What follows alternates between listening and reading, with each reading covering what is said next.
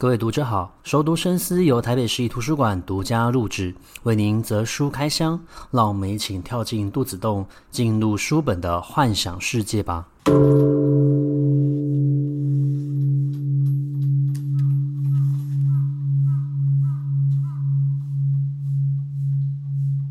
各位读者好，欢迎回到熟读深思。前几天我其实非常的焦虑哦，因为我有一本书突然找不到。这本书呢是小川洋子的《秘密结晶》。那这本书，呃，其实我我买的是初版，然后很早以前就买了，我也重新看了很多次。每次看的时候呢，我就会觉得，呃，对于记忆这件事情非常的有。一些感触跟想法，所以我会定期的把这本书拿出来翻一翻。但不知道为什么，可能是我借给朋友了，或者是说不知道拿去哪里了，这本书突然就从我的书柜上面消失了。因为我当晚就非常的想看，所以我花了蛮长的一个时间，就在家里面东翻西找的，最后也没有找到。可我还是想看，所以我就从图书馆里面呢借来的这一本书。那我才赫然发现，其实这一本书目前它是绝版的一个状态。那在馆内的呃书量其实也不太多，还必须要特别从密集书库调出来。那你就会想，一本书已经放在密集书库了，它其实就是很久没有读者去借它了。为什么这样的一本书会吸引我的一个注意呢？那就要讲到小川洋子对我的一个影响。嗯、呃，我最早认识的女作家，日本女作家，其实就是小川洋子。那小川洋子其实，呃，我是从大学时代开始看她的书的。当时她在台湾已经出版了蛮多部作品，像是《纯白的渴望》，然后《不冷的红茶》，还有《怀孕日记》。嗯，小川洋子其实他在他的书里面，有些时候你会觉得有点点的不舒服，因为他写了蛮多有关于人非善意的一面。有些时候你会透过他的一个文字，感觉到非常冷的一个笔触哦。但是像这样子的一个变化，其实在。呃，一九九四年的时候，他出版了这一本《秘密结晶》的时候，产生了很大的一个改变。原因是因为小川洋子在当时候呢，他去参访了波兰的一个集中营。那我们知道，在二次大战的时候，其实有蛮多的犹太人，他是死于政治上面的一个迫害的。他们被关到一个集中营去，最后遭到了屠杀。那小川洋子他去参访的时候呢，他就看到了这些集中营的一切。但是，虽然说他感觉到的依然是人类的一个恶意，可是他也从参访的过程之中感觉到人类的一个善意。因为我们知道，其实，在犹太人他们被关在集中营的时候，还是有很多的人尝试的想要去营救他们，去拯救他们的一个性命，将他们接到可能是其他的国家，或者是渡过所谓的大西洋，去到了美国去过新的一个生活。那从那一次集中营之后呢，小春洋子的文风就产生了些微的一个改变。特别的是，他开始加重去描写所谓记忆这一回事。那记忆这一回事呢，其实是非常巧妙的，因为每一个人对于每一件事情，即便我们经历的是相同的事，也因为你自己自身的一个立场会产生改变。那秘密结晶其实就是从这样子的一个过程之中所诞生的。那秘密结晶这本书，我觉得它的主题设定非常的有趣。在这个书里面呢，呃，他们不定时的就会有一个东西消失，所以他们每天都必须要面对的是某一样物品的一个失去。那这个物品可能是这个世界上有某一个职业消失了，好比说作家，好比说修船的员工，或者是呃肉贩这样子的一个职业，也有可能是一个物品的消失，像是一只鸟、一颗球，或者说是天空上面的云。举例而言。那这样子的一个消失，其实是非常强制性的。你在某一天早上起床的时候，你就会突然发现有一个物体消失了，而这个消失的物体必须要从你的生活之中移除。所以，例如说，如果某一天，呃，小说消失了，你就必须要把家里面所有的小说、所有的书全部拿出来做焚毁。那自然的，有一些人会想要保留这一切。那他们就会受到这个社会的秘密警察的一个监控，秘密警察就会发现侵入到你的家，把家里面的那些东西全部都收走，然后带走，甚至会怀疑你是不是具有就是不会消失这样子的一个特性。那也就是他们会负责的去监看这个社会的人是否跟着大家一致。那秘密结晶就是来自于这样子的一个故事设定。故事之中呢的主角，她是一位作家，女作家。那这个女作家呢，她就专门从事撰写小说这样子的一个职业。她的编辑叫做 R，R 其实是跟大部分的人不一样，她不会有消失的这个困扰，相反的，他反而会因为他无法理解一个物品或者是一个回忆的消失究竟是怎么样的一个感受，所以他表现出来是跟常人不同的。那这样跟常人不同的一个行径，就会遭到秘密警察的一个发现。那跟 R 相同处境的人非常的多，所以有些人他可能是躲到所谓的一个庇护所，还有一些人可能是来不及逃，他就被秘密警察发现，然后带走了。而带走了这一些人，过不了多久之后，就会传出他死亡的一个消息。那女作家的母亲其实就是一个保有记忆的正常人，所以她在她小时候就被带走。那后来是发现到她心脏衰竭而死亡的。那不久之后，她的父亲也死了。而她父亲死之后呢，鸟这个东西就消失了。那这件事情跟女作家有一个非常大的一个连接，是因为她的父亲就是一个观察鸟类的学者，所以她跟她父亲之间的一个记忆连接就是鸟。而当鸟这个物体消失的时候，也代表着她会慢慢的遗忘跟她父亲曾经共有的一切。那讲回到女作家跟这个编辑 R 的一个关系，就是如此的巧妙。R 就像女作家透露了，她自己有这样子的一个问题，而她可能也已经被秘密警察盯上，所以她必须要放弃她怀孕的太太，一个人先逃走。那女作家由于跟这个编辑她非常具有非常强烈的一个羁绊关系，因为她认为在这个世界上唯一关心她的就是这个编辑，也只有这个编辑认真看待她所写出来的这一些作品。于是呢，她就在家里面的地板革夹层之中呢，建立了一个像是小型房间或是一个洞穴概念的一个环境，让这个编辑呢躲在里面，然后他们透过漏斗可以互相沟通，定时的将所谓的食物送进去，那固定的时间他就会将水送进去，让他可以擦拭身体，保持身体的一个干净。当然的，你要去藏匿一个人，必须要注意非常多，因为秘密警察有非常多的眼线，所以呢，他们就必须要定期的采买食物，但是又不能采买过多，引起他人的一个怀疑。那你在家中敲打的时候呢，也必须要非常的小心谨慎。那女作家当然有一个帮手，这个帮手就是过去曾经受到她父亲照顾的一个船员。那这个船员因为船这个概念已经消失了，所以船也没有办法再出海了。它已经变成就是一个在海上面的废铁了。他受到了女作家的一个拜托与请求，于是呢，他就伸出了援手。那这三个人就在秘密警察监视之下，尝试要逃过他们的一个搜捕，然后藏匿这一个人。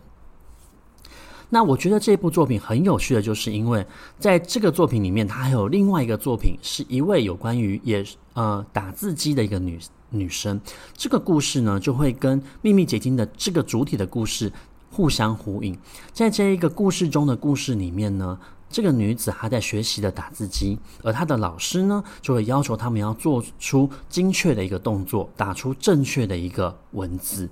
有一天，他才发现他的声音消失了，只可以透过打字机去跟他的老师互动。后来才发现，一切都是这个老师动的手脚，目的就是要囚禁这个女生。他将这个女生后来就囚禁在一个钟塔上面的一个高楼，那他只可以自己待在里面。他的老师会定期的拿衣服还有食物来给他。在这个过程之中，或许产生了类似像是。呃，斯德哥尔摩症候群这样子的一个症状，即便后来有人不小心闯入，他也不敢发出自己的声音求救。那于是，这个老师突然之间就对这个女子失去兴趣了，因为这个女子已经是一个失去自我的人了，而他喜欢的其实是具有自我独立人格的女性。那他就将他的注意力放在其他的女性身上，而这个原来被囚禁的女性就变成了这个房间的一部分，变成了众多打字机失去声音的一个主体。那其实这两个故事它是互相在呼应的。秘密结晶所讲的其实就是失去这一件事情。那我觉得，其实，在阅读过程之中，它非常的一个奇怪，就是我们人的一生其实接受了非常多的一个事物，但其实失去了这件事情，并不是呃永远都不会发生的。例如说，我们年老的时候，其实会慢慢的忘记一些重要的事情，或者是你可能患得到所谓的一个阿兹海默症，那它会强迫我们的大脑。失去部分的一个记忆，所以其实失去记忆这件事情，在我们的生活之中是不断在发生的。但是由于秘密结晶里面失去了这件事情，它是被强制性的，你也没有办法产生任何的一个改变或者说是反抗。那我印象最深刻的其实是在早期的失去，在这本书里面早期的一个失去，它可能是失去鸟类，也可能是失去玫瑰花瓣，也有可能它只不过是失去所谓的一个阅历，但是。这种种影响都会带来很多记忆上面的一个改变跟冲突。好比说，鸟类的一个不见，代表着女作家与她父亲的连结消失了；照片的不见，不仅是一段记忆的遗失，同时她也遗失了在这个记忆，在这个照片里面所保存的空气也好，保存的温度也好，或者说是在照片里面之中这些人的互动的情感也好。那当阅历消失的时候，也代表着他们已经失去了所谓时间，没有一个人在知道彼此的生日，也不知道今天到底是什么时候。慢慢的，他们就会与这个世界跟环境产生脱轨。那么，随着故事的一个演进，他们失去的东西越来越多。最可怕的就是，他们也慢慢的失去自己的身体。呃，在小说进入到中段的时候呢，女主角。他就发现了，有一天他醒来的时候，他觉得为什么身体好像有一个东西不能动，但是这个东西还在他的身上。最后他才发现，原来左脚的概念消失了。所以每一个人都是拖着他们的左脚上街，他们不知道自己该怎么办才好。因为在过去面对消失这个事物的时候，你是可以烧毁、丢弃的，但现在消失的是你身体的一个部位，是你的左腿。那难不成是要让左腿剁下来吗？那后来呢？不仅左腿消失了，他们的右手也消失了。那最后呢？其实整个身体都消失了，只剩下声音。那你可以看到最后，你就发现到真正留下来的，其实反而是那些保有记忆的人，因为他们并没有失去任何的事物，所以反而是最后的一个胜利者。其实，在看这部小说的时候，我。觉得印象之中最大的一个冲突是在于，他们并没有意识到失去这件事情会带来很大的一个影响，因为他们习惯了。那这是小说，可是难道在我们的现实生活之中没有发生相同的事情吗？我们知道，在一些高压统治的国家，他们是可以决定人民应该相信什么，不相信什么，知道什么，不知道什么。其实这是相同的一个概念。那差别只在于你有没有经历过这个失去的过程。对后来才出生的人而言，他出生的这个世界就已经是被决定好的了，所以他所认知到的都是人已经决帮他决定的一切。但对于有经历过这一切的人而言，失去的这个事物变成了他们不可以说的禁忌，所以他们虽然记得，也会强迫自己忘记。那。为什么要这样讲呢？是因为在《秘密结晶》里面，这个编辑啊，他其实是不停地提醒了这个女作家，你一定要记起你自己的回忆，你一定要记起你自己曾经做过这样的一件事情，你曾经有过照片，你曾经有过阅历，你曾经有过绿宝石，你曾经有过雕刻像，你必须要强迫自己想起，只要你努力的想，一定可以记得关于他的只字片语，关于他的一个回忆。